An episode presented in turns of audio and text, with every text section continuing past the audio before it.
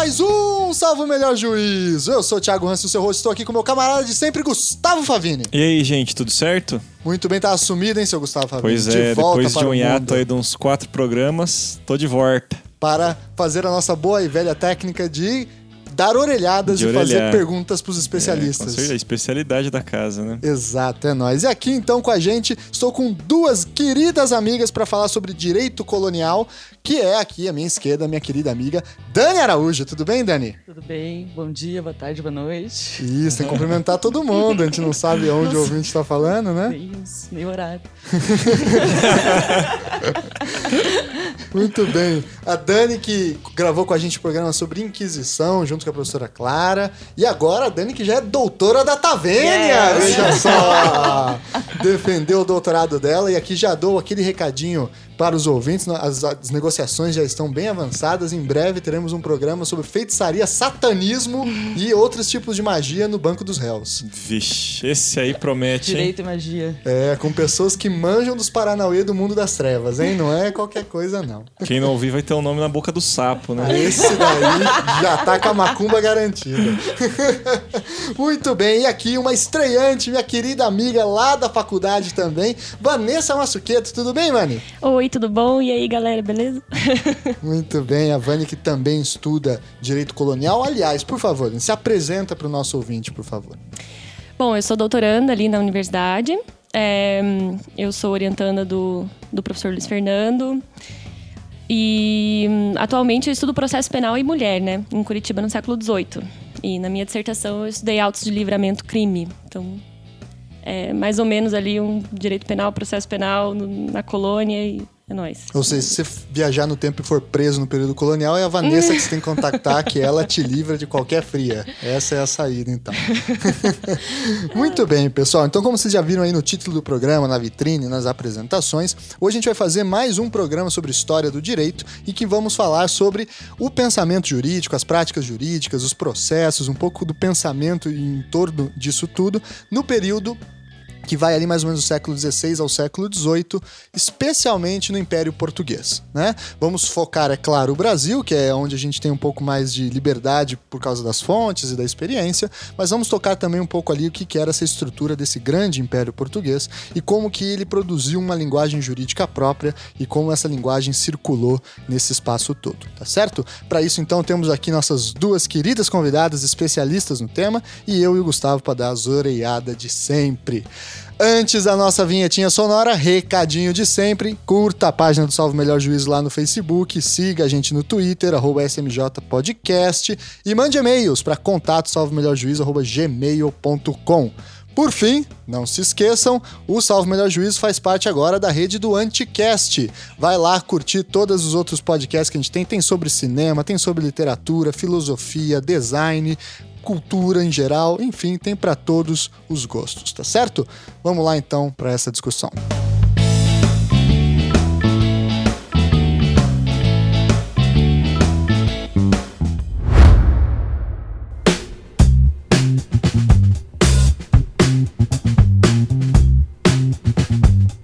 Pois então, pessoal, vamos começar então por uma pergunta que eu acho que é fundamental para a gente começar a falar de direito colonial, que é falar em tese do direito da metrópole, né? O que, que era o direito que era produzido em Portugal ou na Península Ibérica como um todo, e como é que esse direito ali produzido acaba então circulando para todo esse território do Império. Há um título, há uma denominação mais ou menos canônica, assim, de que o direito que era feito naquela região, naquele período, está vinculado a um grupo de intelectuais chamado Escolástica Ibérica ou Escola de Salamanca. Universidade de Coimbra também é uma das grandes referências nesse período. Mas, afinal, o que, que eles pensavam sobre direito, justiça, governo nesses lugares nessa época? Bom, tudo isso estava muito ligado à, à matriz filosófica de pensamento tomista. São Tomás de Aquino. Exatamente, São Tomás de Aquino, que é ali na. São Tomás de Aquino produz ali na, no tardo medieval, né? E isso permanece por muito tempo ali em Portugal. Então, essas noções é, de justiça e, enfim, direito, estavam todos muito ligados a.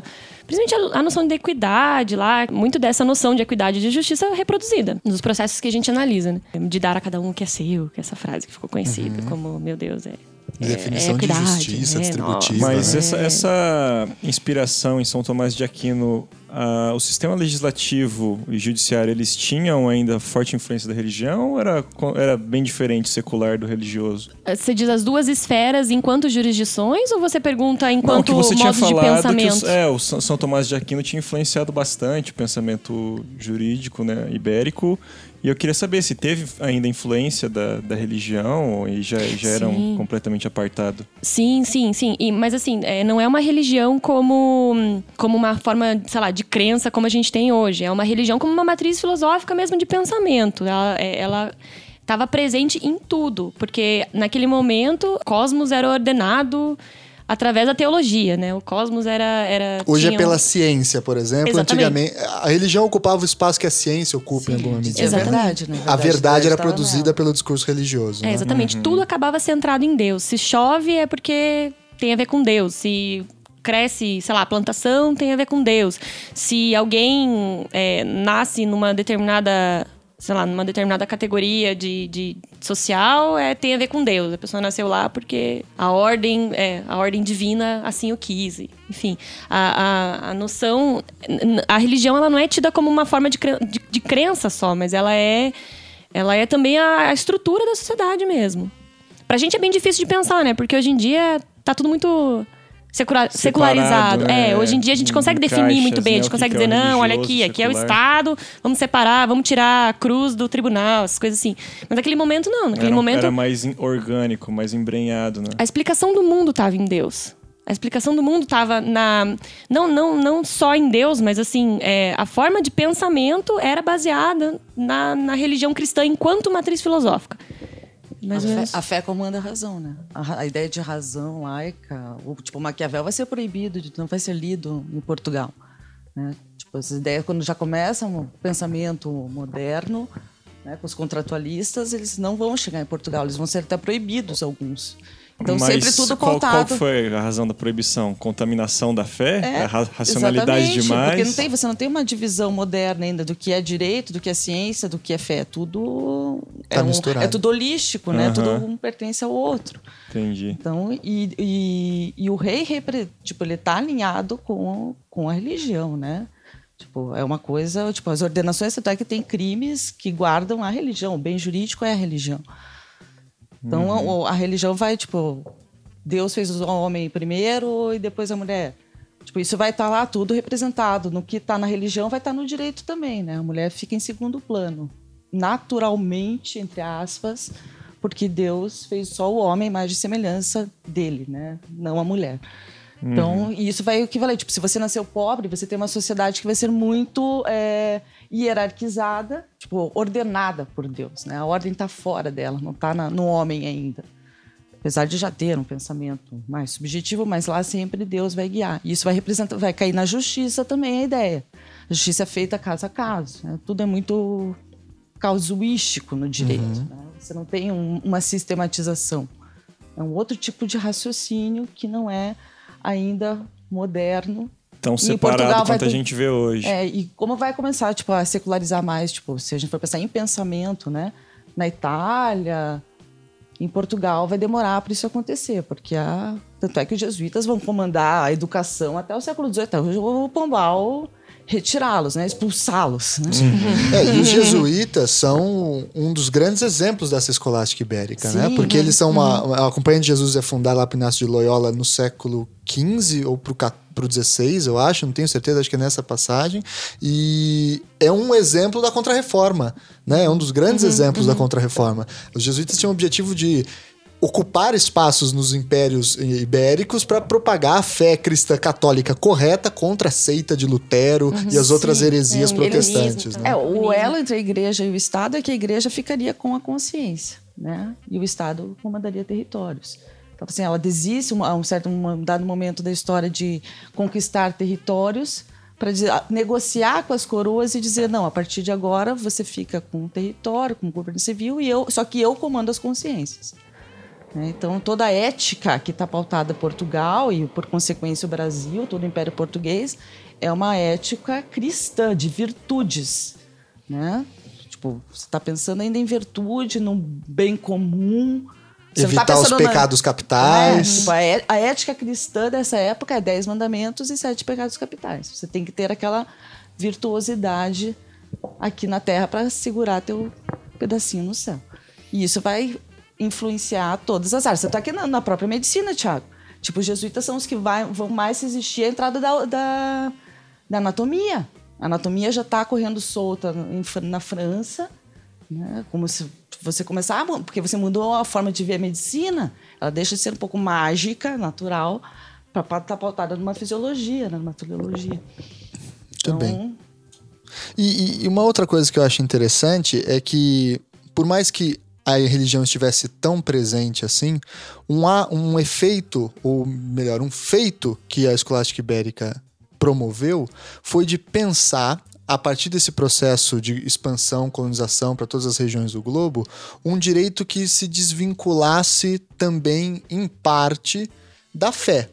Né? Por isso que muitos dizem que, em alguma medida, ele é a, a- escolástica ibérica é uma renovadora da tradição do direito natural. Porque ela vai pensar um direito natural que já não é mais vinculado à figura do cristão apenas, mas é um direito que está vinculado a todo ser humano. Aí vem até a ideia do ius gentium, aí nasce o direito internacional, etc., nessa tradição, e, e- e outras discussões com povos indígenas, etc. Né? A grande questão que, que fica, então, dessa escolástica ibérica é em que medida esse pensamento espalhou-se para o império, né? Porque é uma coisa você produzir ele em sala de aula, nas bibliotecas, nos textos, outra coisa é ver como esses pensamentos circularam nas várias regiões do império. E para a gente responder essa pergunta, uma questão que a gente tem que entender antes é a própria estrutura do Império Português, né?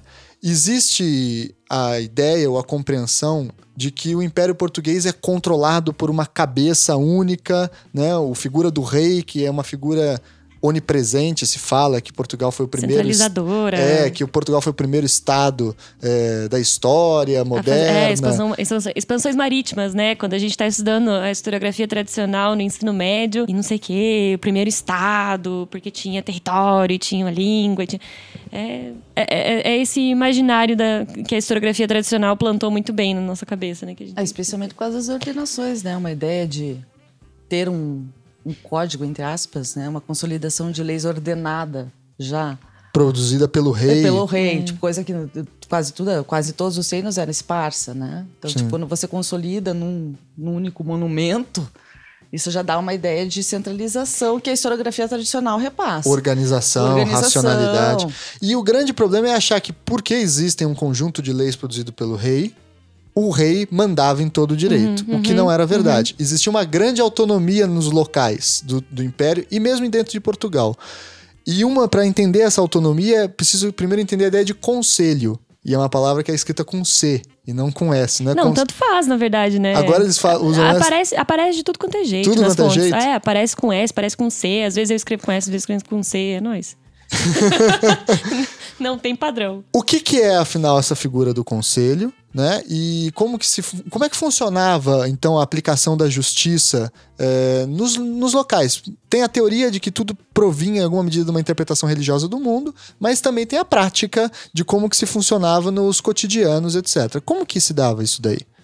É, é que assim, para explicar os conselhos, é bom a gente falar que a estrutura do Império Português como um todo, ela é baseada na localidade.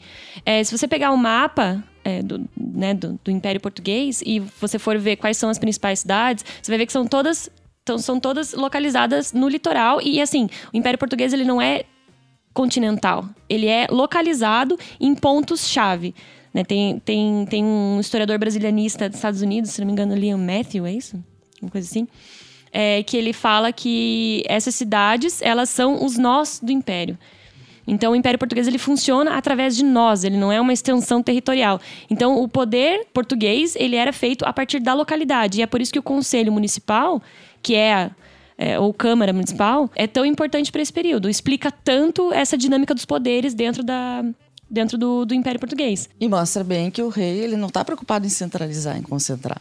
Né? A ideia de delegar, poder, né? a ideia de poder é outra, um complementa o outro.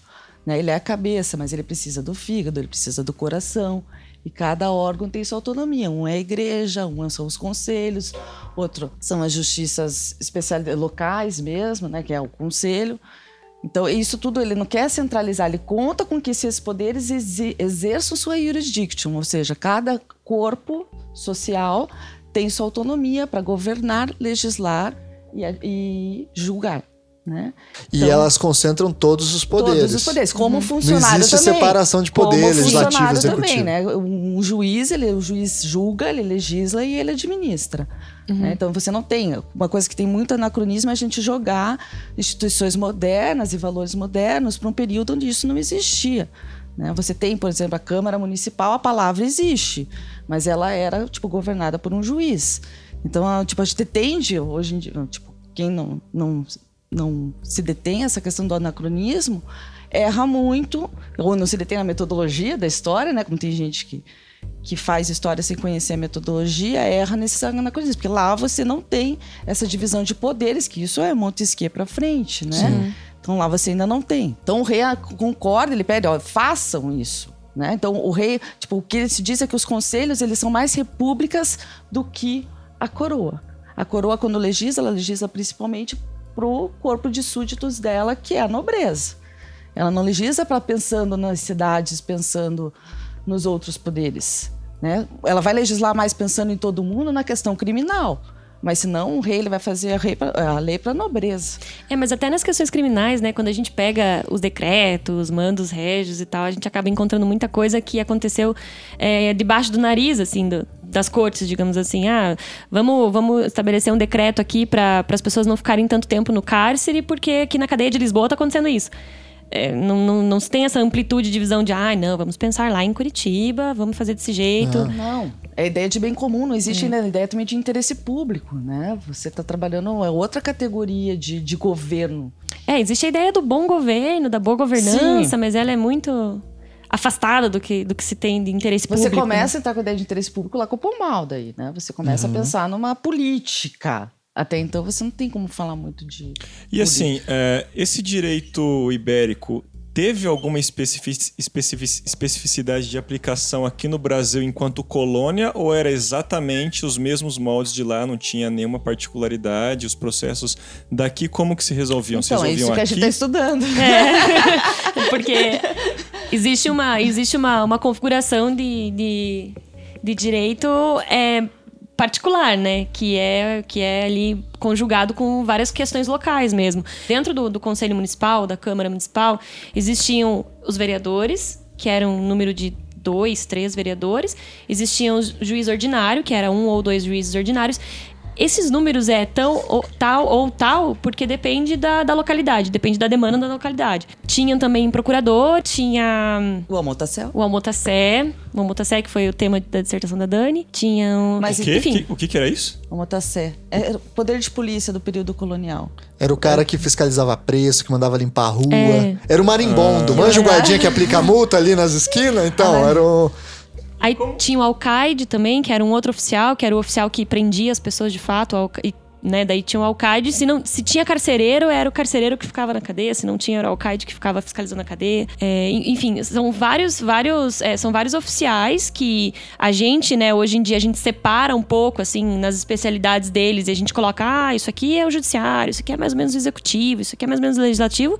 Mas, na verdade, todo mundo fazia tudo. Não tem, assim, as atribuições e as, e as funções que eles detinham, elas não eram exatamente é, separadas desse modo rígido, né? A gente é que, é que didaticamente acaba colocando é, um, um, uma separação um pouquinho maior ali, mas na verdade. É, se a gente for pegar a categoria weberiana, é uma, administração, uma ideia de não burocrática ainda de administração, é, né? É, uma administração é. tradicional ainda, se a gente for usar. Que nem se administra a padaria da, da, família, né? É. Uma coisa muito. Todo mundo faz a, a, ao é, mesmo uma, tempo. Né? Amálgama de funções que eu acho que o Arno Velling diz. Então, tanto a Câmara como quem trabalha na Câmara, quem né, exerce seu ofício ali, exercem as três funções e quem preside a Câmara, ou seja, a Câmara não legisla só como é hoje, ela legisla, julga e administra. E quem administra a Câmara é o juiz.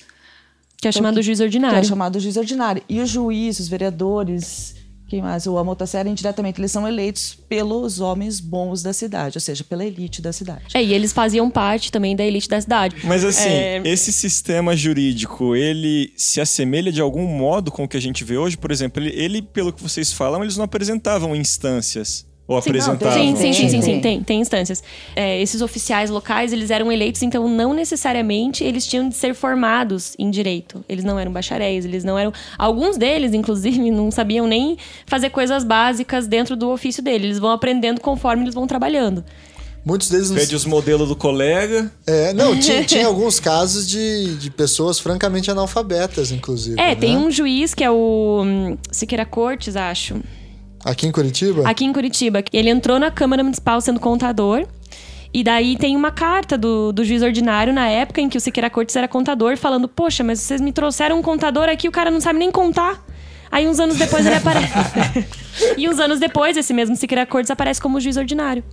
Olha só. Tipo, ele aprendeu o ofício na prática e. E os caras eram, tipo, analfabetos também de desenhar o nome, né? Quando não sabiam escrever. Ah, o próprio Matheus direito. Leme, né? Na carta, na petição de, de instalação das justiças, né? Em que a, a população é que pediu a instalação da justiça aqui, no, aqui em Curitiba, quando tem essa petição. O Matheus Leme, ele praticamente desenha o nome dele, porque ele não sabia. Dá pra ver que ele não, não, não- não manja muito, assim, do, do deter a pena na mão, assim. Ele não escreve direitinho, enquanto os outros desenham. Fazem aqueles, aqueles rabisquinhos e... Ou seja, o cara que fundou a cidade de Curitiba. Que era o capitão povoador da época, Era né? um analfabeto. ele era, ele era o, de- o detentor da jurisdictio anteriormente, né? Tipo, era ele que resolvia os conflitos antes de ter a Câmara Municipal aqui. né? Ele tinha poder livre. Tá, é, então tinha essa questão de que os poderes eram todos misturados, né? Tinha essa outra questão é, de não haver os cargos, os mesmos cargos que nós temos hoje. As pessoas eram eleitas, o, ju- o juiz também, né? Eu, É, o juiz ordinário e os vereadores. é, eu vi casos também até de também. sorteio. Procurador, procurador. Eu vi algum lugar, tinha até alguns lugares que praticavam um sorteio. Eu Não sei se era, Era no Brasil. eleição. É, eleição, Não, é eleição, é eleição, eleição. Elas são. Por é, sorteio também? É, é, o, o- o- o- sei lá, não sei se eu posso dizer esses- os papéis, assim, de, de- dos caras que iam ser é, eleitos eram colocados em pelouros. Uhum. E daí esses pelouros é que eram abertos. Geralmente por um jovem, porque mostra que é um menino um jovem, pra mostrar a lisura do certame. Que a entendeu? criança Ele não abre rouba. a caixa, ele abre o baú e você retira os votos. Entendi. É. E aí esses caras eram eleitos, ou seja, não eram letrados. Esses caras, homens bons, né? É, você só pode ser eleito, se candidatar e assumir tendo sendo homem bom. Tanto é que a Guerra dos Mascates justamente é porque começam a entrar os comerciantes na Câmara. E comerciante não poderia ocupar um cargo público, um ofício público. Porque né? não era homem bom. Porque não era um homem bom. Leia-se, homem que não tinha sangue judeu. Exato. Sim, sim. É, Tinha, é, tinha que o, é, o critério do sangue, né? nobreza da terra. E na- esses a Guerra dos homem vai dar por causa disso, né? Porque eles começam a ingressar nas câmaras municipais e a elite não gosta. Até Porque- aqui no Brasil, colônia, tinha que ser português para ser considerado um homem bom? Não, Não. Não. Tanto é que vai ter muita negociação, né? De. Pra você alcançar a elite, você começa as mercês, né? Você começa a dar título, você se torna um visconde, um conde. E também Então, a- a- Mas existe- é porque português também, nasciam portugueses aqui, né? Sim, Dizem que ser também. português não era nascer em Portugal, era nascer de filhos portugueses. O problema é se você era filho de índia ou de negra, aí, aí que você A tinha... miscigenação que era É. o problema, não... Mas agora, se você era filho de pai e mãe português, nascido aqui, você era um português. É, Até porque não aqui- tinha ideia de brasileiro. É, não, é, não era Brasil, né? Era um território português, era América Portuguesa. E também a noção de fidalguia, ela era muito mais elástica nesse período do que era nos momentos anteriores. Assim, se você for é, se você for um pouco para trás no tempo, é, na Idade Média, os estamentos eram muito mais rígidos. Nesse momento é que isso começa a ter um- uma elasticidade um pouco maior e tem essa noção de fidalguia, de várias formas de nobre, digamos assim. Não existe só um nobre, aquele que tem sangue puro, que não sei o quê. Tem várias formas de nobre, inclusive aquele que recebe o, que recebe o título dele porque ele, É negociação, sei né? lá, Tipo, lutou na, na guerra lutou e daí. pelo rei, a forma de te, de te recompensar vai ser através de um título de É, ou nobreza. exerceu algum ofício em algum lugar difícil, tipo, ah, ele foi mandado lá pra Índia pra ser vice-rei, por exemplo. Ele com certeza vai ser nobre, vai virar nobre, vai entrar pra fidalguia. É uma, uma particularidade, acho que principalmente aqui da América Portuguesa. Por isso, se a gente pensar na questão de distância, a questão de quantidade de pessoas que existem aqui, né? então você precisa criar aliados. Uhum. Então você vai fazer com que a coisa seja mais móvel, que a, que a sociedade seja mais móvel do que principalmente na sede do reino, né? Você vai ter que negociar Você mais, que mais negociar gente vai ter que mais. tra- entrar para né? conversa, né? Muito bem. Além disso, eu acho que um- uma questão que a gente tem que, que dizer é sobre. A gente já tocou a estrutura do império. Existia também, digamos que foi uma questão do Gustavo, segunda instância, terceira instância. Havia uma hierarquia, uma estrutura judiciária também, né? Para falar rapidamente o que, que era essa hierarquia, é possível dizer que o topo da hierarquia do sistema judiciário do Império Português era o tal do desembargo do passo. Né? Pelo menos é o que o Stuart Schwartz traz aqui pra gente. Aí depois teriam as casas da suplicação, os tribunais da relação, e aí vem os corregedores, os ouvidores, os juízes ordinários e assim por diante. Né? E em cada uma dessas entradas locais havia muita negociação e muitas práticas cotidianas. Mas o quão acessível era esse sistema judicial? Quanto mais local, mais acessível, obviamente, né? Porque mesmo porque quando você passava para outras instâncias, né? A primeira instância era o juiz ordinário, que ficava dentro da Câmara Municipal. A segunda instância era o ouvidor, que ficava na ouvidoria. É, a terceira instância era os tribunais da relação, que era primeiro o Tribunal da Bahia, que era de, é de 1600 e 1600 e pouco. 1600 e É durante a, a invasão holandesa, se não me engano, que é feito. Sim, é. aham. E depois o do Rio de Janeiro, que aí é já no século E o do Rio de 18, Janeiro né? é de 1751. Então, esses dois tribunais da relação aqui. Aí depois, acima dos tribunais da relação, tinha a Casa da Suplicação e Casa do Cível. O que diferia entre a, a Casa da Suplicação e a Casa do Cível era a jurisdição dentro de Portugal. Então, para a América Portuguesa, era a Casa da Suplicação. A Casa do Cível era só para as questões mais dentro de Portugal. E acima desses, o desembargo do passo. E se eu. Quão é, poderoso era esse poder judiciário? Porque assim, a impressão que dá. Se hoje já é difícil e demora pra caceta um processo, eu fico. Eu tenho. Eu tendo a imaginar Sim. que no século XVII você não via a resposta do processo antes de morrer.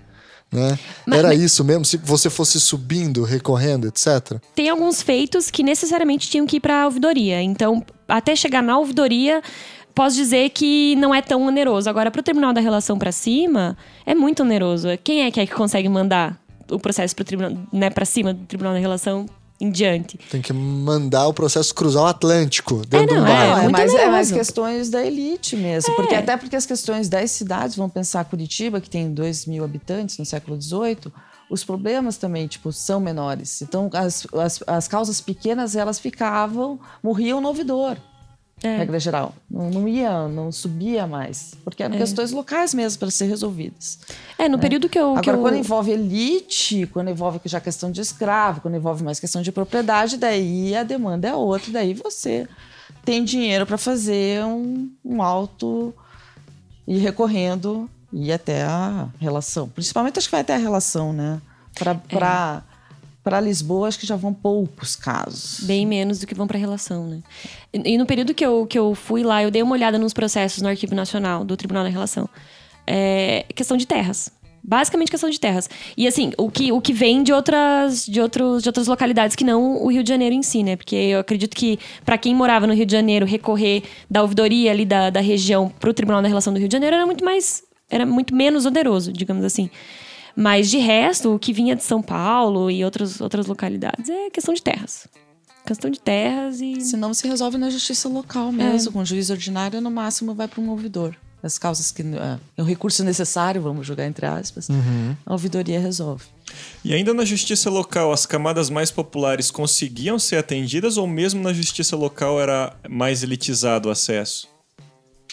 Ó, eu vi bastante ação de tudo que é assunto. Aqui em Curitiba, por exemplo, você tem muita ação de dívida. O povo já era endividado.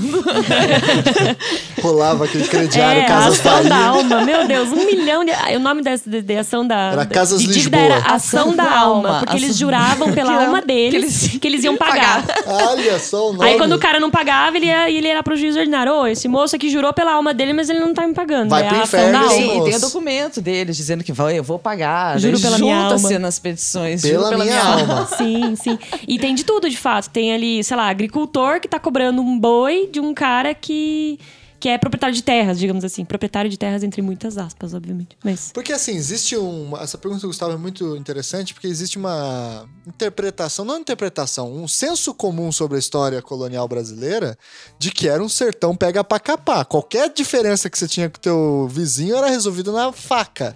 Né? E no tiro de mosquetão, e não na, na, na justiça. Mas pelo que vocês viam, circulava também questões na justiça ordinária. É, mas até quando rolavam uns solapos assim no privado, e acabava caindo na justiça. Eu encontrei vários processos criminais em que era do tipo, ah, porque ele me deu umas pancadas. Não é pancadas, né? Lesão corporal é pancadas. Ah, é, eu peguei muito bofetado. E bofetado é um crime que tá nas ordenações, cara. Dar bofetadas.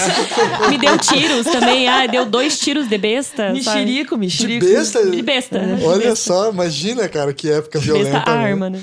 Mexerico tem bastante também. Tem um delito. Ah, né? que é fofoca, né? né? Tem bastante. Essa eu acho que tinha que voltar, viu? Essa eu tô aceitando. É, o judiciário quase não tá soberbado. Dá pra colocar mais processo aí de fofoca. É. Imagina o Gilmar Mendes processando o povo por fofoca. Né? Não processa É, tá nós, Gilmar. processando por maledicência, né? Tá quase lá.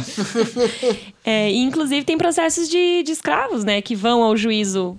É, escravos é, que, sei lá, são alfabetizados e tal, e vão a juízo com a petiçãozinha deles, assim, escrito, às vezes de próprio punho. Isso já é duas coisas explodir a cabeça. O escravo acessar a justiça e o escravo ser alfabetizado, né? Duas coisas que a, a historiografia nega a, possível existência, né? Nessa historiografia mais tradicional, né? É, um dos processos com o qual eu tive contato, o escravo foi a juízo. Ah, mas obviamente, quando o escravo vai a juízo, ele leva uma autorização do senhor dele, né?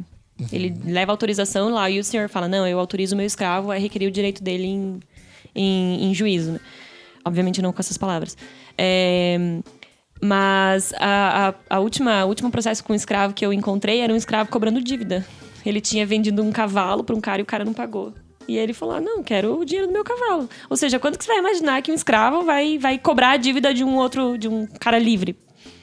Isso é muito louco. E tinha um cavalo ainda. Né? tinha um muita, cavalo? muita discussão de vizinhança também. Tipo, o teu porco invadiu a minha roça e destruiu a minha. Cara, é jacarezinho, mano. um abraço, jacarezinho. Cidade no meu coração. Você sai de jacarezinho, mas jacarezinho não sai de Não você. sabe. Temos um elo aí entre o direito contemporâneo e o colonial. A gente podia fazer um trabalho antropológico, direito colonial hoje. muito interessante. E, gente, um- uma outra coisa que eu acho muito legal de se pensar é o seguinte: quando a gente vê na escola, por exemplo, a história do Brasil colonial, a gente aprende de uma forma muito dicotômica, como se o mundo colonial fosse exclusivamente Lisboa, Brasil. Lisboa, Brasil, Lisboa, Brasil. E a relação se dava só nessa mão, né? Mas na verdade, o Império Português tinha naquelas cidades que formavam nós de uma grande rede, né, de, de entrepostos comerciais de navegação, etc. Tinha colônias na África, tanto na costa ocidental quanto na costa oriental.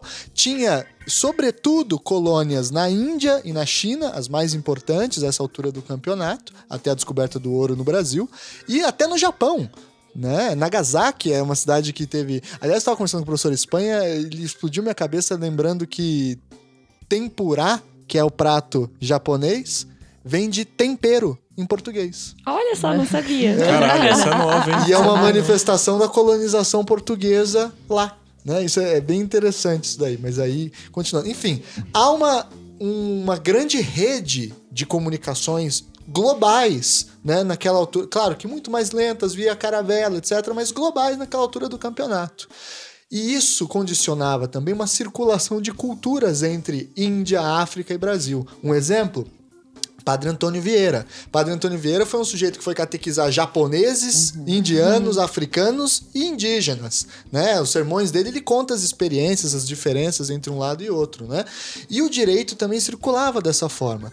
E aí que isso que é muito interessante. O que que vem da Índia, da China, da África para o direito no Brasil? Bom, eu sei do árabe, né? E do árabe. É, era aí isso, era isso a que eu, eu ia pensar. Eu falei, não, Motassé, Dani, é nóis. Daí você tem a, a motaçaria que, tipo, se, tem historiador que diz que já vem dos romanos, mas pensando mais já no, numa, em rupturas, né?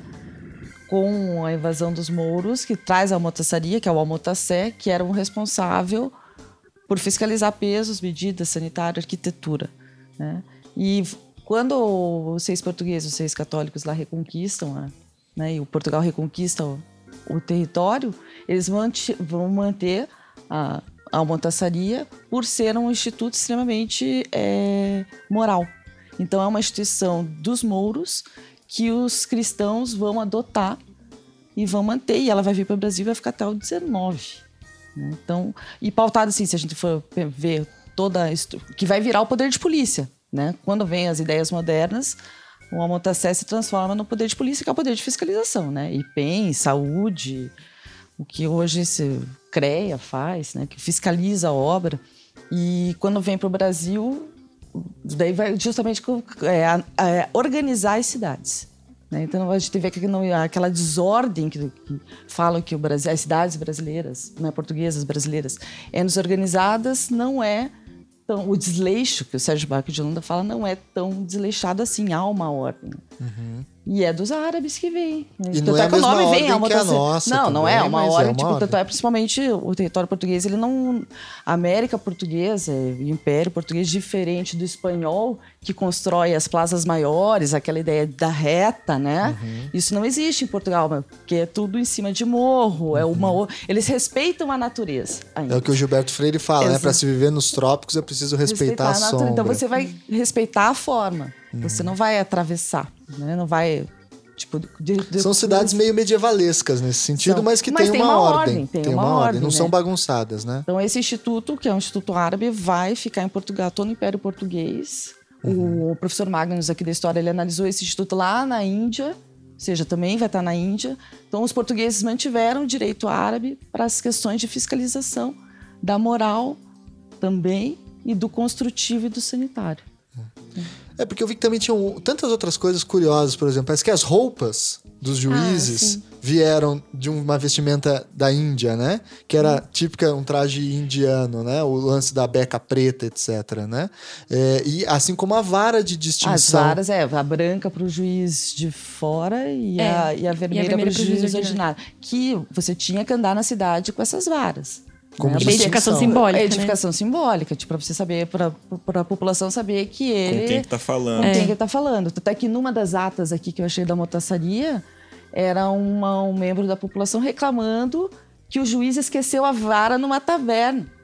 E que era um desrespeito com a. Tava bêbado, É, isso que eu Era pensei. saiu Era trançando o rabo, largou o com- instrumento do poder no rei. bar, Trincou o melão e os bêbados do bar ficaram tudo brincando. Né? jogaram Ah, tá sinuca tá a vara deles.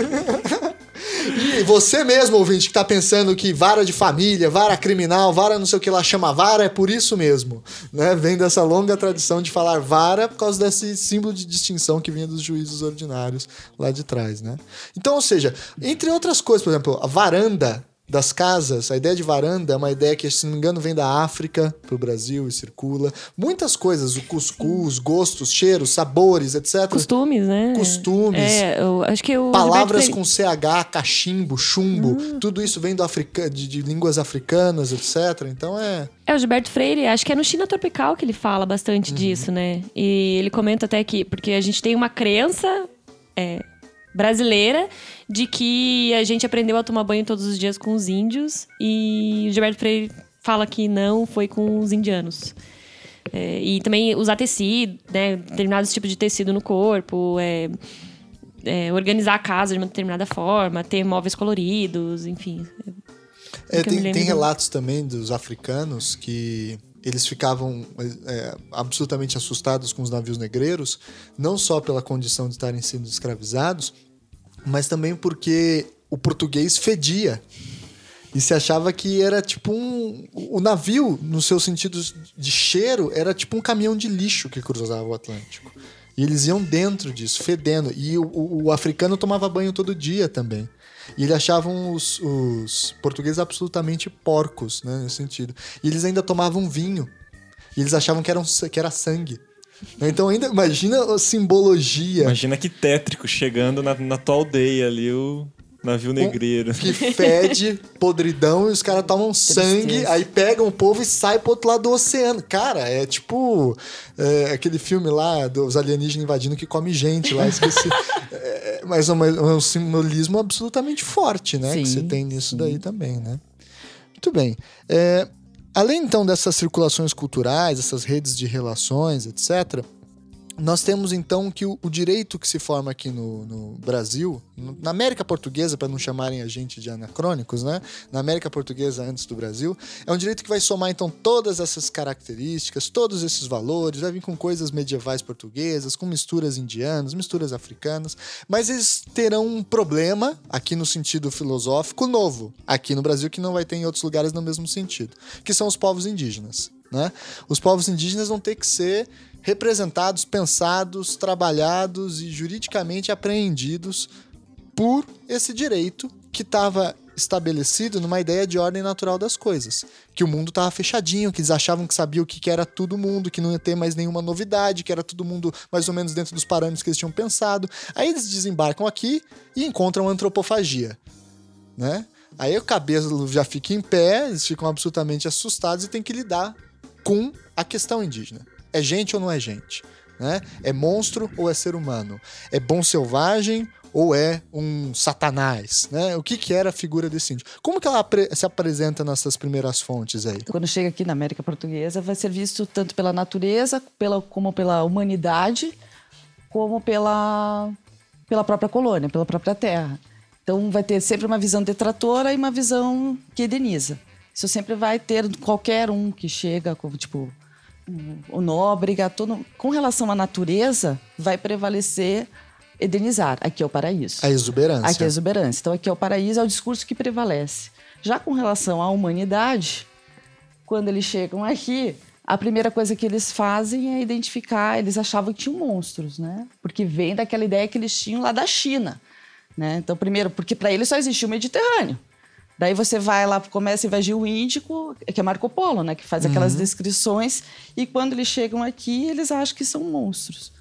Daí depois que vai vir a questão do selvagem e depois vem a visão do diabo.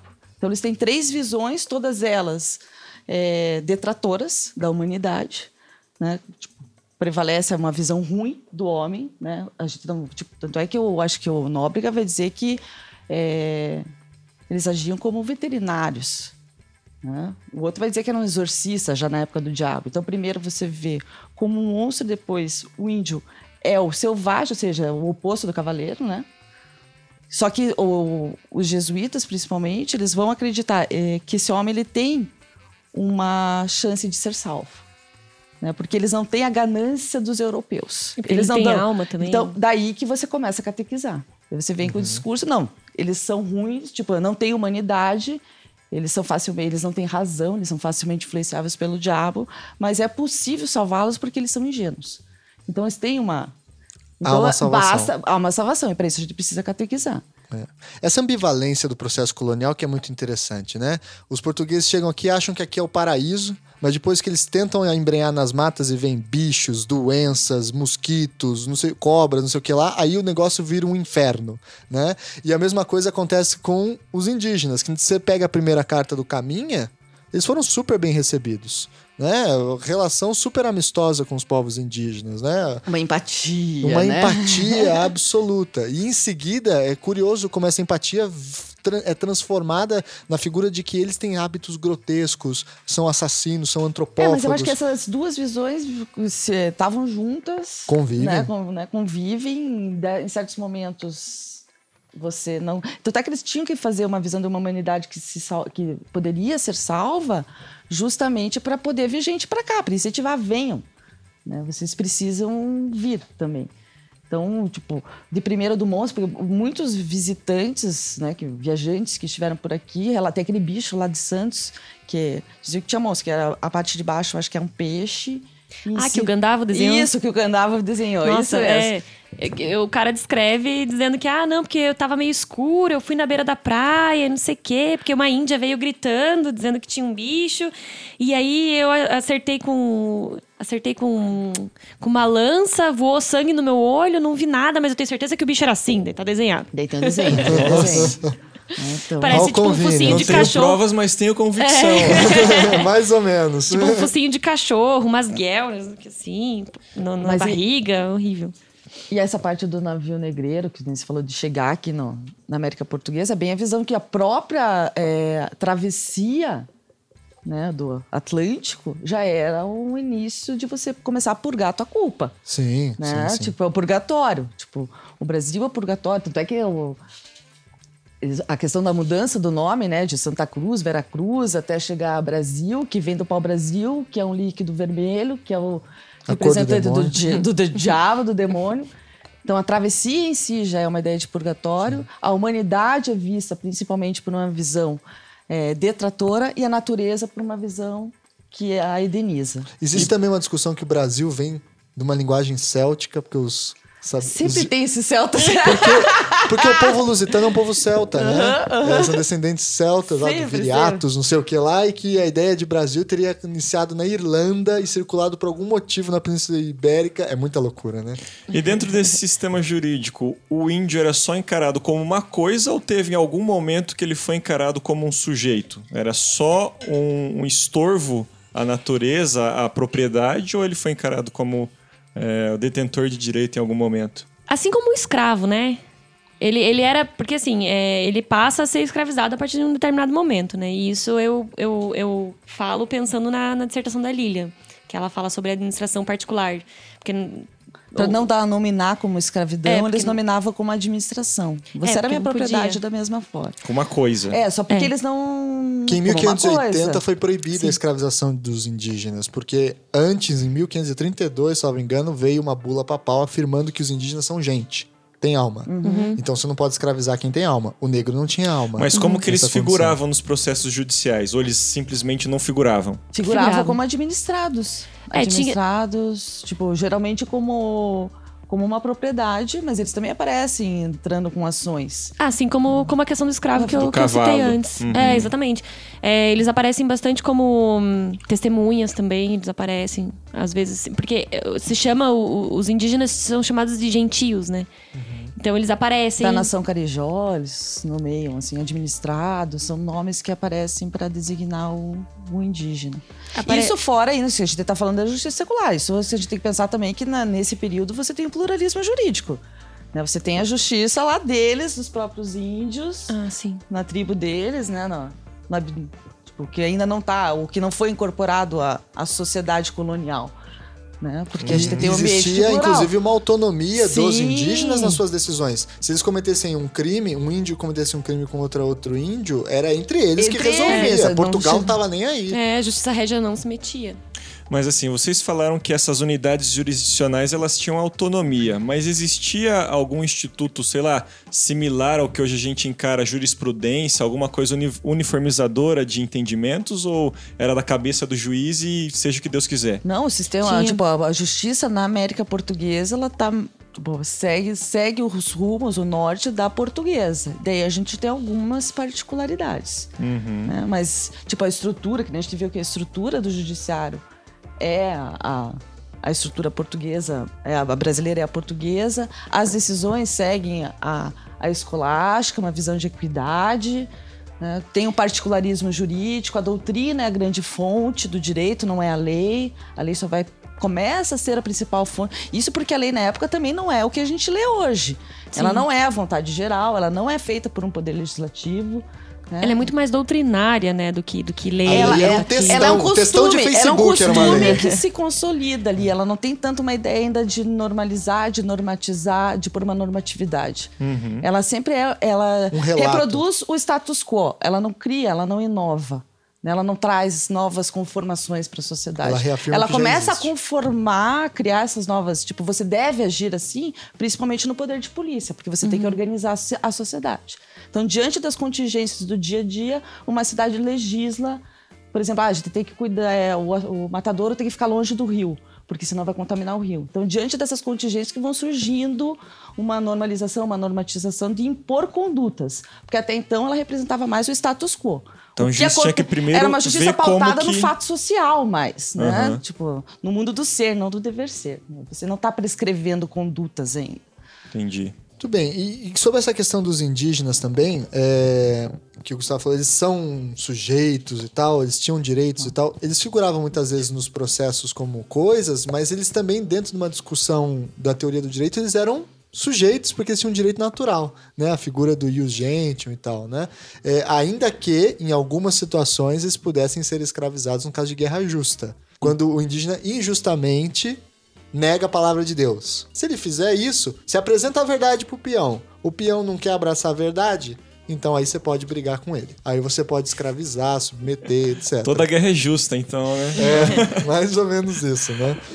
E aí existe um, um, famoso debate entre dois jesuítas que falam sobre essa questão, que é o Bartolomé de las Casas e o Juan Ginés de Sepúlveda, né? Que são da América Hispânica, mas eles estão no mesmo é, mundo intelectual, porque eles inclusive produzem numa época em que há uma união ibérica, em que há uma união dinástica entre Portugal e Espanha, de 1580 a 1640. Aí o rei espanhol, Filipe II, é o detentor de toda a Península Ibérica. E aí há essa discussão famosa, que o Bartolomé das Casas normalmente ele é pintado como um sujeito bondoso com os indígenas, né? Que queria protegê-los, etc. E enquanto o Sepúlveda é um cara que é maldoso, que é, queria matar todo mundo, etc. Mas as coisas eram um pouquinho mais complicadas que isso, em certo sentido, né? O Sepúlveda, na verdade, ele acreditava que o indígena só poderia ser salvo pelo trabalho. Você tinha que forçar ele a trabalhar, porque através do trabalho, da lida com a natureza, dentro da cadeia do Seba São Sebastião, seria possível você resgatar uma relação com a terra, e aí você então entender o seu espaço e a sua relação com Deus, e aí você se cristianizaria muito how convenient, né? Você vai assim, só trabalhando é que vocês vão se salvar, então você trabalhem para mim, por favor. É, leva a chibata aqui que eu tô te ajudando. Né? Exato, exatamente. Toma no lombo e como você falar na sua infância lá. Obrigado, obrigado por você me corrigir. Mamãe exigia que Ai, falasse tadinho, obrigado. Que, que oprimidinho. Ai, que oprimidinho. Verdade, ouvinte, essa história aí aconteceu algumas vezes aí durante a minha infância. Obrigado. E eu me rebelava, ia lá, quebrava a vara. Mas ainda bem que era raro conseguir uma vara pra bater, né? Enquanto Bartolomé de las Casas, por sua vez, que é encarado como bondoso, etc., na verdade ele tinha uma ideia de que os povos indígenas eles eram imperfeitos porque eles eram um acidente do percurso natural. Por azar, eles não conheceram a palavra de Deus, etc. E que então eles estariam espalhados no mundo na, do Brasil, né, no território, como ovelhas perdidas num pasto. E aí você teria que então ir lá recolher essas ovelhas e pela catequese pastoreá-las e trazê-las para perto de si. O que é muito bonito numa linguagem é, poética, mas é uma forma de violência doce, porque é chamar os indígenas de ingênuos, falar que eles não tinham crença, que eles não sabiam o que eles estavam fazendo, então Sim. que você tinha que ir lá e ensinar para eles a verdadeira palavra, né? E inclusive é nessa época que surge, acho que é o, o Nóbrega, né, que vai falar uhum. isso, esse uhum. importante jesuíta, que os povos indígenas, eles não tinham crença porque eles não tinham três letras no alfabeto deles. O L, R. o R e o F. Por eles não terem lei, eles não tinham rei. E por não terem rei, eles não tinham fé. Né? Olha que curioso o argumento bizarro. Eles acreditavam por causa da ausência dessas palavras, dessas letras, eles não poderiam, inclusive, ter a ideia de lei, rei e de fé. Então eles nunca conseguiriam se submeter a isso, e por isso que teria que ter esse processo de catequese muito é, dura para então conseguir trazê-los para nossa Eles eram comunidade. vistos como idólatras, né? Tipo, eles tinham outras crenças. Então, tipo, é necessário catequizar porque o diabo, porque daí a crença dele, eles equiparam, por isso que eles usam muito a feitiçaria para explicar muitos rituais. Né? Porque era a categoria que o europeu tinha, que era o da, da feitiçaria. Tipo, vamos pegar e trabalhar com questões de pessoas com paganismo, né? Para eles lá, aqui eles vão tratar como barbarismo. Então, assim, ó, eles adoram outro, outros deuses, outras. Como se fosse uma tentativa do diabo de, de confundir. Exatamente, para poder explicar o que eles estavam vendo aqui. Porque como é que eu vou explicar um, um calumbu, um catimbó, um canibalismo? Eu tenho que usar categorias europeias. Então a gente vai ser explicado a partir deles, né? Não a partir de nós mesmos, uhum. né? Então as categorias de lá para explicar aqui. E principalmente porque, tipo, a, a visão tem a questão até dos próprios sentidos, né?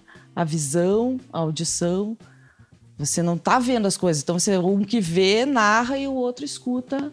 Daí você levava os índios daqui para mostrar lá na, na Sim, corte, né? sim. Vira atração. Não, e somado a isso, a presença no território da América Portuguesa de não só portugueses, mas franceses, holandeses, né? A França invadiu o Maranhão numa época, tomou o Rio de Janeiro outra época, o Jean Delery circulou por aqui. Então teve várias eh, pessoas de, de, de- várias regiões, na verdade, que traziam relatos cada um à sua maneira, cada um da Sim. sua... O Weckhout lá, aquele pintor holandês, vai fazer uma Aham. reflexão totalmente diferente dos indígenas, muito interessante as pinturas Mas aí eu dele. acho que também aparece mais a América Espanhola mais cruel que a América Portuguesa, né? Sim. Com os índios, né? Eles, o, o, o espanhol, tipo, destrói os livros, destrói os monumentos, Uhum. né? Enquanto que o português não, tipo, se for pensar, o nível de... É uma violência mais dócil, Doce, é. doce do que a, a espanhola. É a violência da É ingenuidade. através da catequese, exatamente, através da ingenuidade. Enquanto no, no caso da América Hispânica foi genocídio, Foi genocídio, ab- absoluto. genocídio. Na América Portuguesa não é que não houve genocídios, existiram vários, mas era mais para tensionado por a ideia de etnocídio. Vamos exterminar Exatamente. culturalmente esse povo. E uma das coisas que esses indígenas representavam também era um perigo. Eles representavam também o perigo do pecado, o perigo, o perigo da instabilidade. ah, tinha muitas representações demoníacas, como a Dani falou. E havia um instrumento, em alguma medida, para combater isso. Um deles são as visitações inquisitoriais, que a gente já falou no programa com a Dani e com a Clara. E o outro era o direito penal. É a própria estrutura de punição. Como que era o direito penal dessa época? Como que ele era fundamental? Porque ele era muito diferente do nosso, né? Os crimes eram outros, a própria racionalidade do direito penal, não existia, não existia a presunção da inocência, não existia todos os institutos que a gente conhece hoje, o próprio funcionamento do negócio era diferente. Vani, você que estuda isso, como que funcionava mais ou menos a ideia de, de pena, punição, crime nessa época? Eles eram misturados com pecado? Como que era? Para entrar propriamente na parte do direito penal, é bom falar é, sobre a ordem jurídica penal. Né? Porque é, o direito penal ele não era só o direito penal como a gente compreende hoje. Ele era um, um direito inserido é, numa sociedade em que existiam várias outras formas de, de normatização, várias outras práticas que já mantinham uma disciplina social muito mais do que o próprio direito criminal.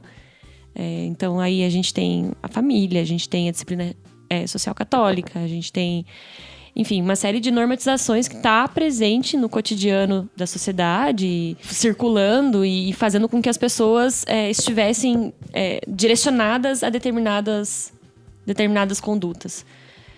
Partindo para a judicialização e o direito, e o direito criminal, é, o que a gente defende, o que eu pude concluir na- nas pesquisas que eu tenho feito é que o direito criminal desse período ele é muito estigmatizado hoje em dia, porque ele é tido como cruel, porque tem previsão de pena de morte para tudo quanto é para tudo quanto é tipo de crime, hum, tem previsão de cortamento de membro, tem se você pega as ordenações filipinas, né, o livro quinto das ordenações filipinas, você acaba é, achando várias penalizações assim que você fala, puxa, como assim? Tem pena de morte pra tudo. Tem. Como é que era o nome do. do, do- é, o cara da Prússia lá que fala que se de fato o livro quinto das ordenações for, for, for seguido, é, não existe pessoas vivas em Portugal. Porque tudo é penalizado com pena de morte.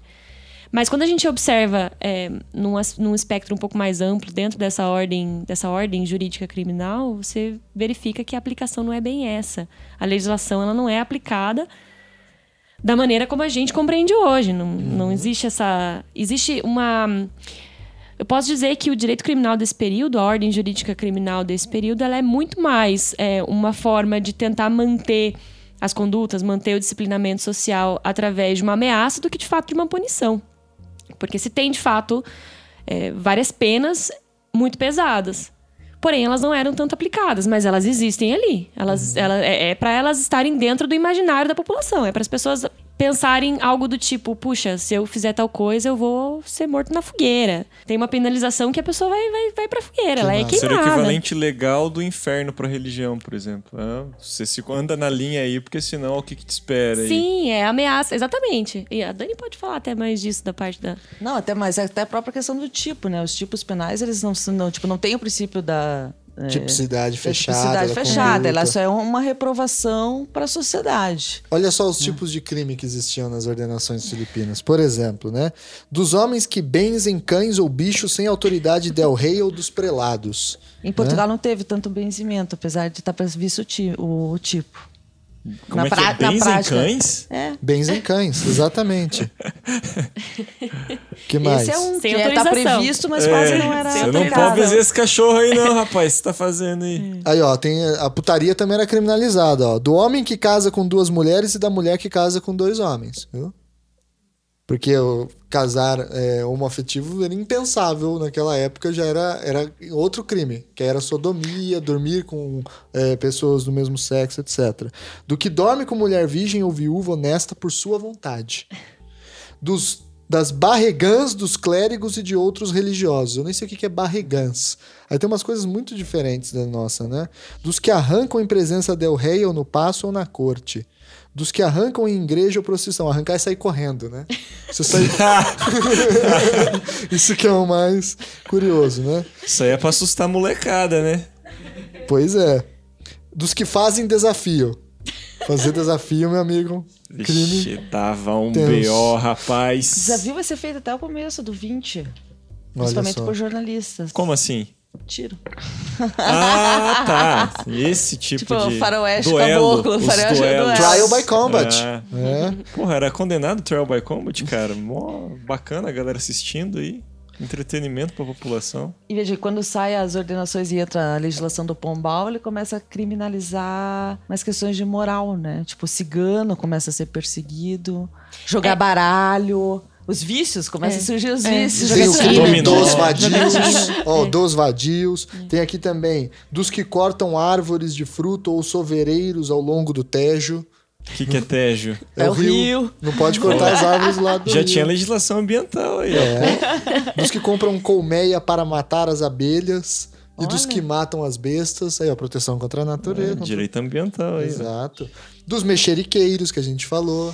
Né? Fazer, ó, os mexeriqueiros é interessante. Olha só o que, que dispunha o crime de mexerico que deveria voltar, na minha opinião, a existir, né? Vamos lá, cadê? Por se evitarem os inconvenientes que dos mexericos nascem, mandamos que se alguma pessoa disser a outra que outrem disse mal dele, haja a mesma pena, a sensível como crime que mereceria. Se ele mesmo lhe dissesse aquelas palavras que diz que o outro terceiro dele disse. Olha como era confuso. Nossa, super fácil de entender. Posto que queira provar que o outro o disse. Ou seja, tem mil disses e outros no, no- no- no tipo. Não era um tipo racional penal como a gente pensa hoje, né? Que você isola a conduta, Não, você não. imagina o sujeito como se fosse num tabuleiro de ações, etc. Era uma coisa muito mais bagunçada pro nosso ponto de vista. É uma outra lógica, né? E tudo, como você disse, tudo não, mas muitas coisas, né, como você disse, Mani, são punidas com a morte.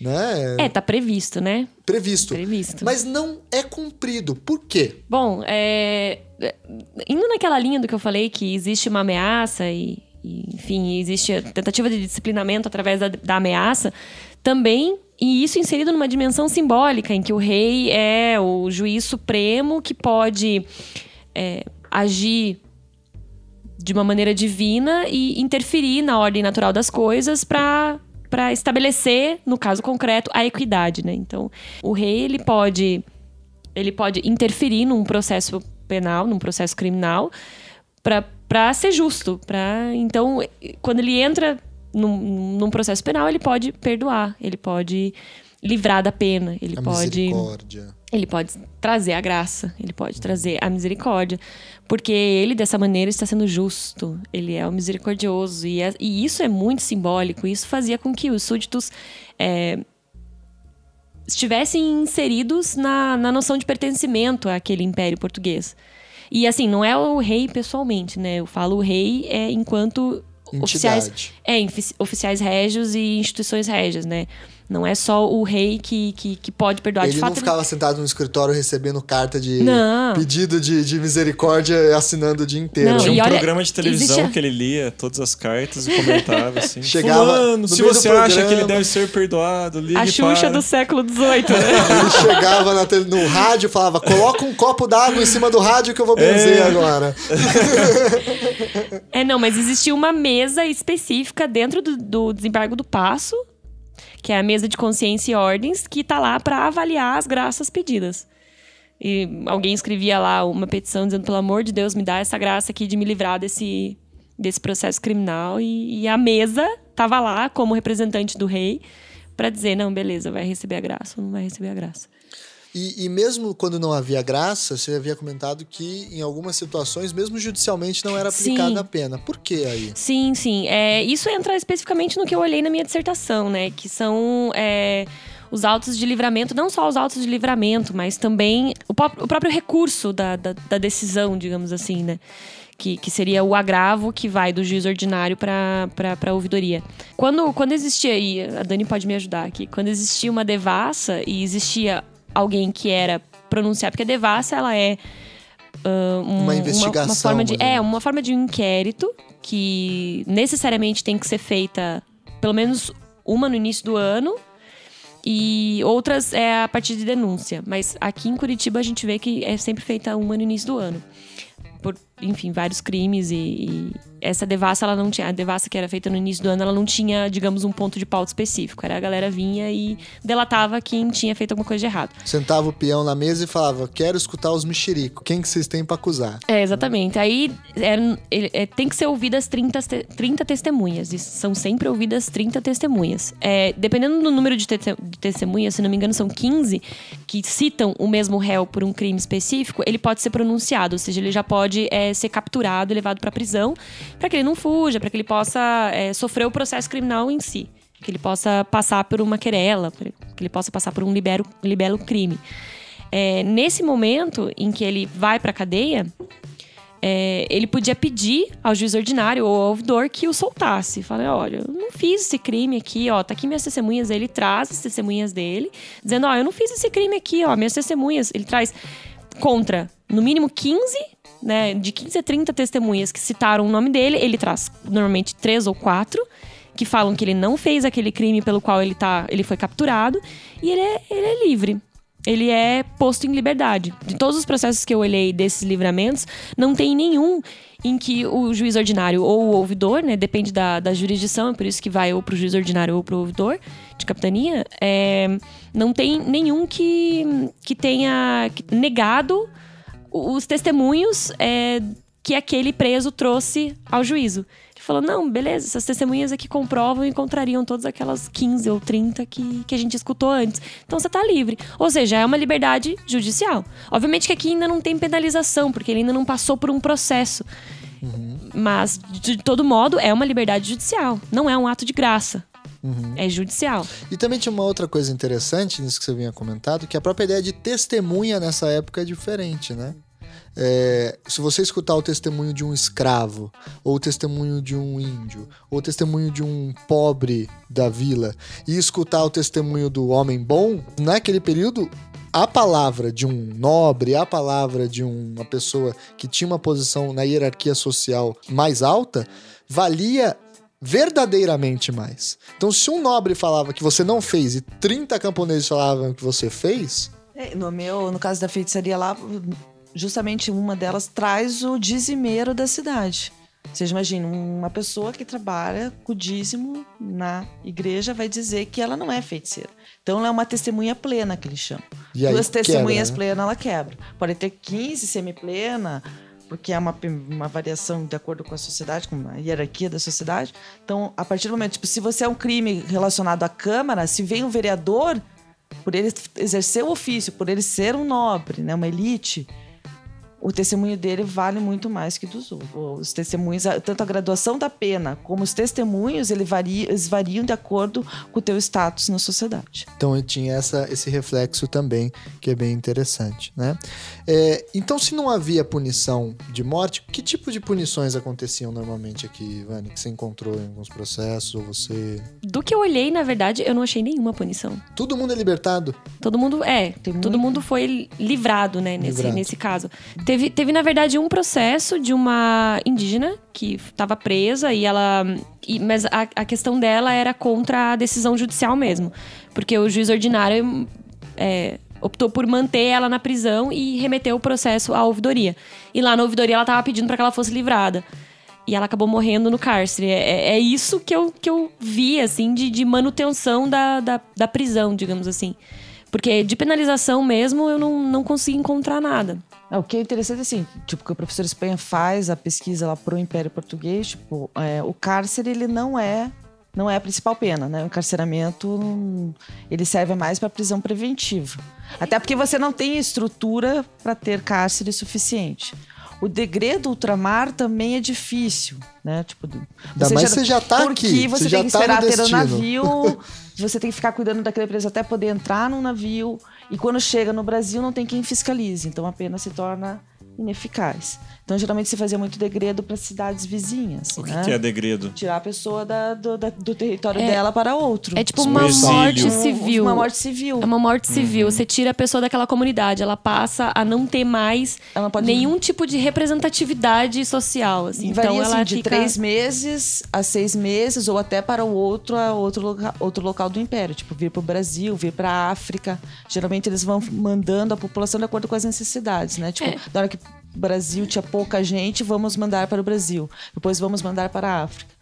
Para a então, Índia também, nos momentos de nos momentos de início de colonização, assim, aquele local em que estava no início da colonização era o local é, que mandava nos primórdios do, é, do, que, que era para onde ia o pessoal degradado. E, e o degradado chegava a voltar, então? Alguns voltam. Alguns sim. Mas aqui no Brasil, inclusive?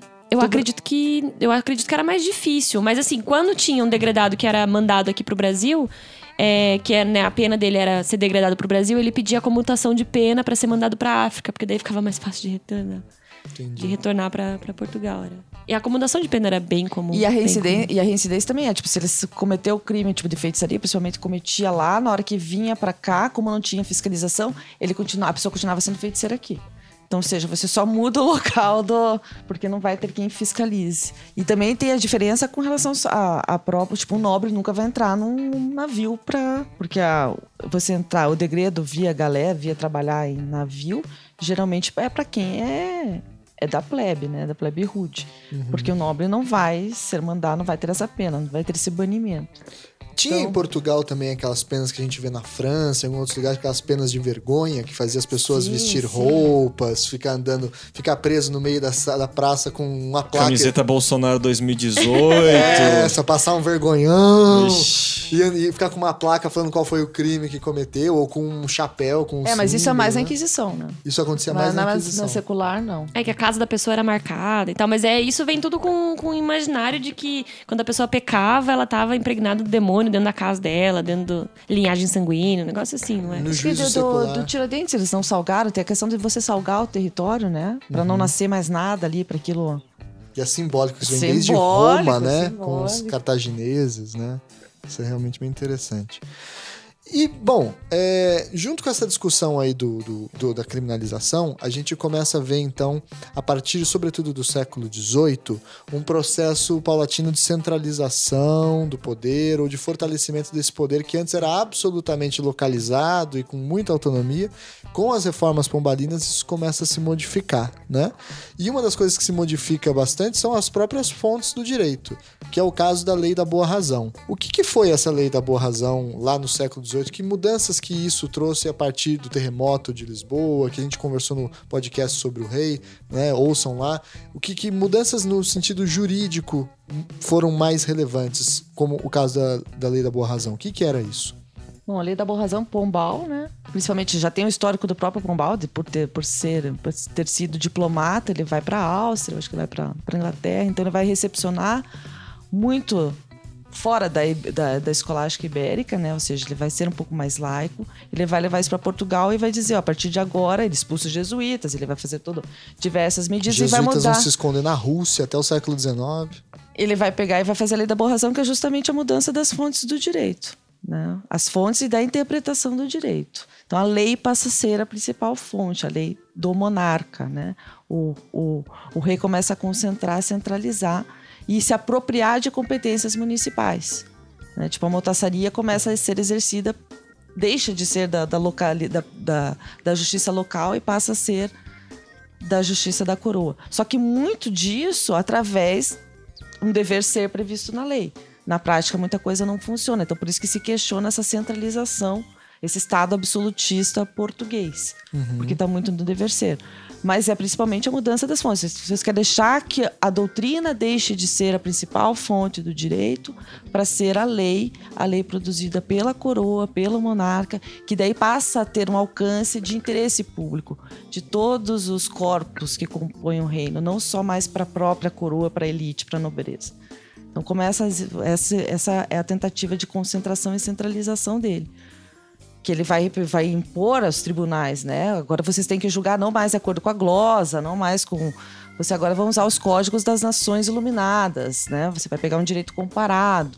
Ele tenta impor tudo, até no, no, próprio direito penal. Ele tenta acabar com a pena extraordinária, manter a pena ordinária, que é extraordinária que você. É, a ordinária que está ali, pena, vamos por hoje, reclusão de 5 a 10 anos. Lá era a pena de açoite a, a pena de morte. Está prevista. Alguns outros delitos a pena não estava prevista. Então o juiz tinha muito poder na mão para estabelecer. Ali era negociada a justiça penal de volta. Né? Então o rei vai lá e vai negociar na pena. Ele vai dizer: chega dessa negociação dessa pena extraordinária. Agora vamos tentar por um princípio da legalidade, né? Vamos tentar cumprir eles vão tentando retirar os poderes dos tribunais e sujeitar esse poder do tribunal à coroa. Ou seja, o direito vai cada vez mais se desconectando da ideia de costume, vai. do povo, Daí do local, etc, ser... para se transformar em uma técnica de governo que vem de cima para baixo. Exatamente. É, mas isso é um movimento muito lento, né? Muito lento. Eu não posso dizer. Ele tá mais no dever ser do que no ser. E mesmo. nunca é, se integraliza posso... completamente. Sim. É sempre uma eu... tentativa, né? Exatamente. E eu não posso dizer também que essa, essa necessidade, essa necessidade não, essa, essa, é, esse objetivo era pleno dessa maneira já em Pombal. Porque mesmo essa, essa reforma das fontes jurídicas pretendida pela lei da boa razão, ela não é uma reforma de estrutura, ela é uma reforma que passa por cima, digamos assim, porque ela trabalha em três frentes, né? O que era a principal fonte do direito daquele período eram os costumes, eram as glosas do direito romano e era o direito canônico. A lei da boa razão, ela basicamente fala o seguinte: bom, vamos limitar os costumes então. Só vão poder ser usados os costumes que têm mais de 100 anos. Né, que provavelmente já entraram e que em não algum tipo contrariem tipo... a lei. E que não contrariem a boa razão. É. é. que não contrariem a boa razão. E a boa razão ela é definida nos estatutos do, da reforma da Universidade de Coimbra, né? Uhum. É, e assim, mas um costume que já tenha mais de 100 anos, naquele período, ele provavelmente já estava, é, já tinha virado parte de algum documento legislativo ou parte de alguma doutrina, ou seja, era um costume, mas ele já estava presente em alguma doutrina. Ele já estava sendo reproduzido em modos mais escritos do que só por costume local mesmo. A limitação por parte do, do direito romano, ele exclui completamente a aplicação das glosas que era o que era muito usado no período. Ele diz: não, isso aqui não pode mais usar, porque direito romano nada a ver, vamos usar direito pátrio. É, vamos a direito pátrio, se vocês quiserem buscar alguma coisa subsidiária, então a gente pega os códigos das nações iluminadas. E o direito canônico vai ficar restrito às questões eclesiásticas. É isso que essa lei diz.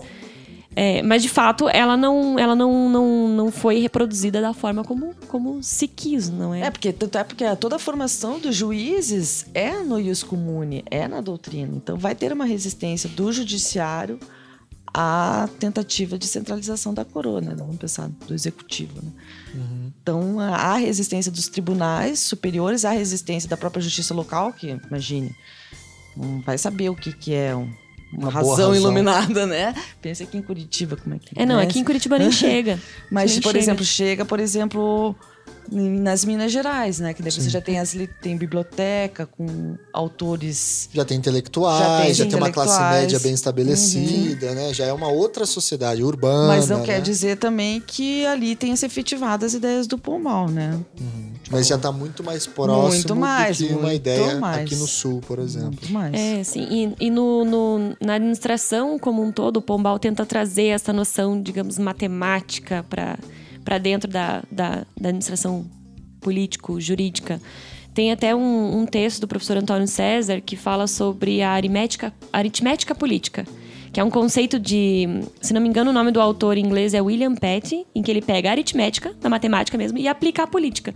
E é aí que ele cria os censos, é aí que ele cria a noção de que é, os territórios têm que ser bem definidos, tem que se saber as potências do território, para então se explorar as potências do território. Isso entra na própria exploração do ouro. Que se tem. é, tanto que os censos, é, contagem populacional, começa ali no século XVIII. Começa com essa noção de que, não, vamos, vamos contar quantas pessoas tem aqui, pra gente conseguir saber mais ou menos qual é que é a potência de riqueza desse local aqui. Pra gente saber o que, que a gente consegue fazer nesse local aqui.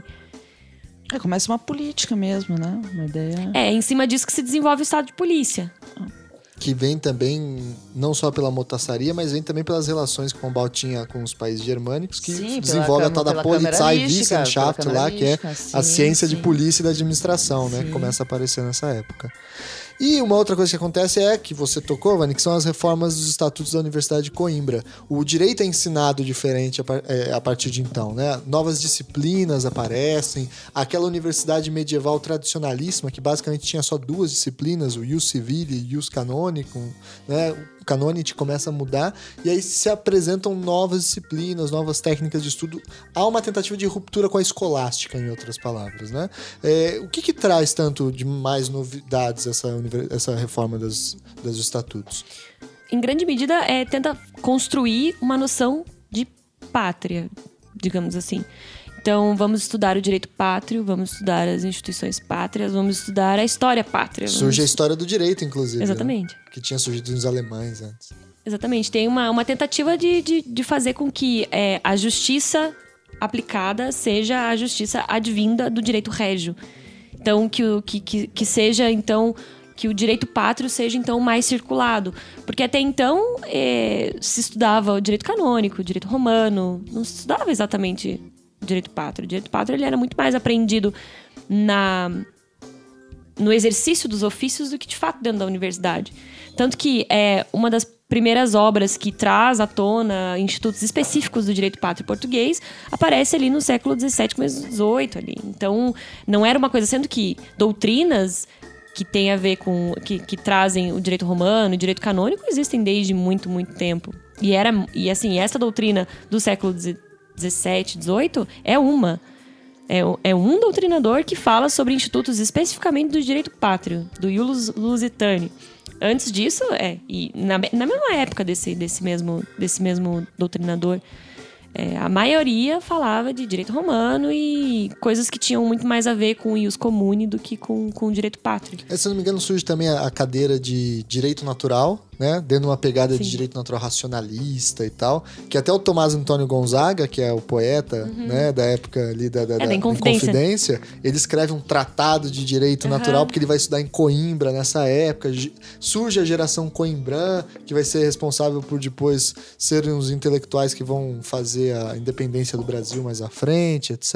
Né? Ou parte deles, como José Bonifácio e tantos outros, vão estudar dentro desse mundo, que já não é mais um direito que se vincula tanto ao bom senso, ao cristianismo, à prudência, As às virtudes. virtudes, para se transformar um direito que agora é uma técnica de administração, né? um mecanismo de organização territorial, instrumento, né? populacional. E um instrumento de, de política De política. e de governo. né? Isso se modifica bastante também. Muito bem, pessoal. Acho que a gente conseguiu fazer um, um bom plano de voo que esse tal desse direito colonial aí na América Portuguesa. É, o bom ficar que até o 18, até o início do 19, o direito é esse direito aí típico do antigo regime mesmo. Um direito que não tem a lei como vontade geral, não tem centralização, é um direito local, diversos direitos, pluralismo, particularismo, caso a caso, cada decisão é uma decisão. É, ao longo do 19 tem muita permanência disso. Tem. né? Muita permanência.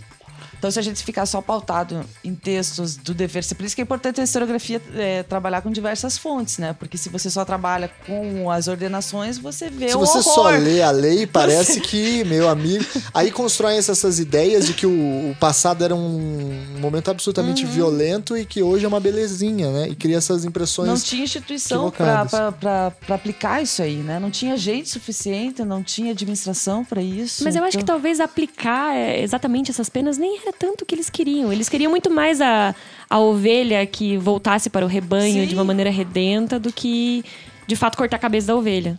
É, eu ia procurar mais algum crime bizarro pra gente ver aqui, mas eu não consegui achar algum agora, tem vários. Então, ficou faltando uma parte que eu já aviso o ouvinte, que é a experiência do Brasil holandês, que a gente tem uma querida amiga que é especialista no tema, a Lu, que não pôde vir hoje, e ela vai vir depois um dia só pra falar do que, que foi o Brasil holandês, né? E a presença do direito holandês e a mistura daquele direito holandês com o direito português ali de 1615 a 1600 e alguma coisa.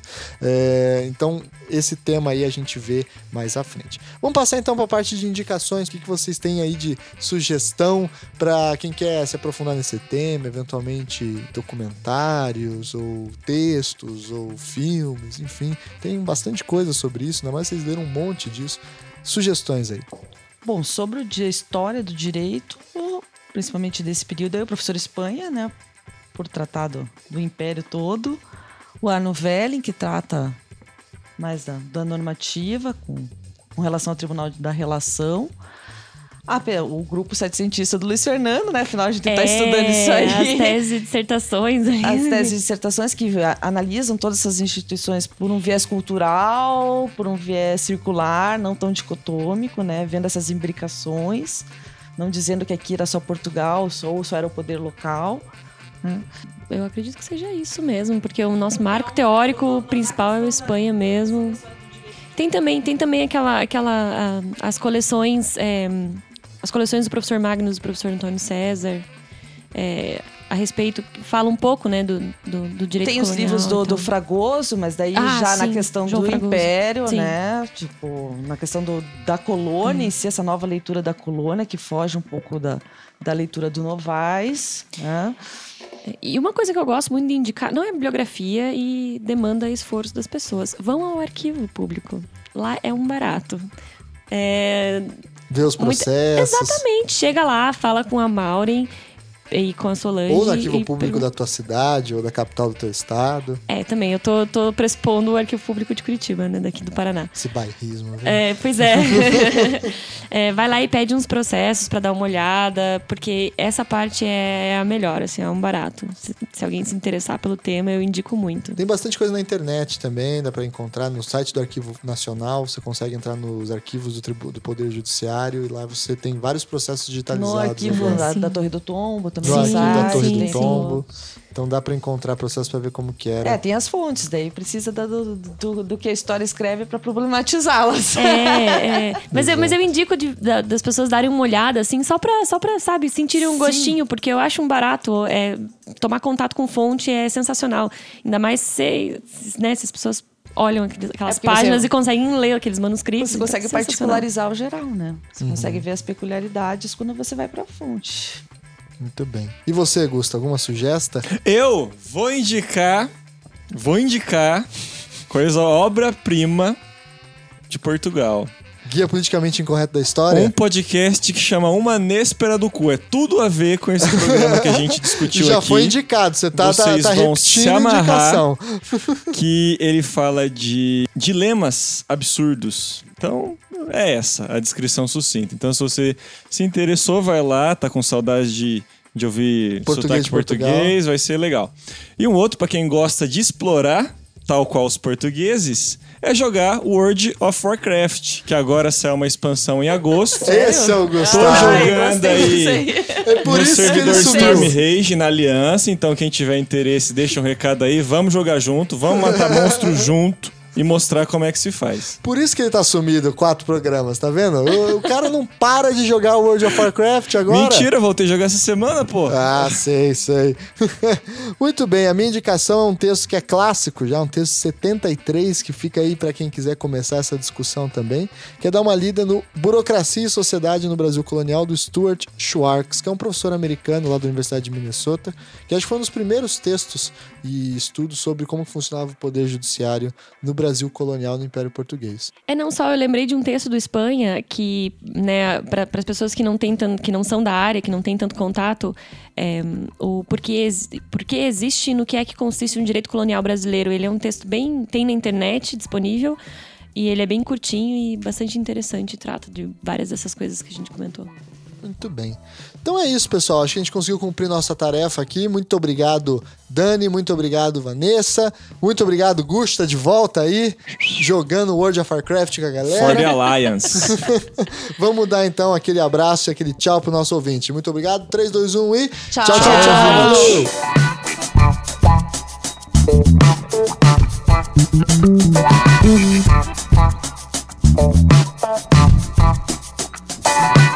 tchau. Bye.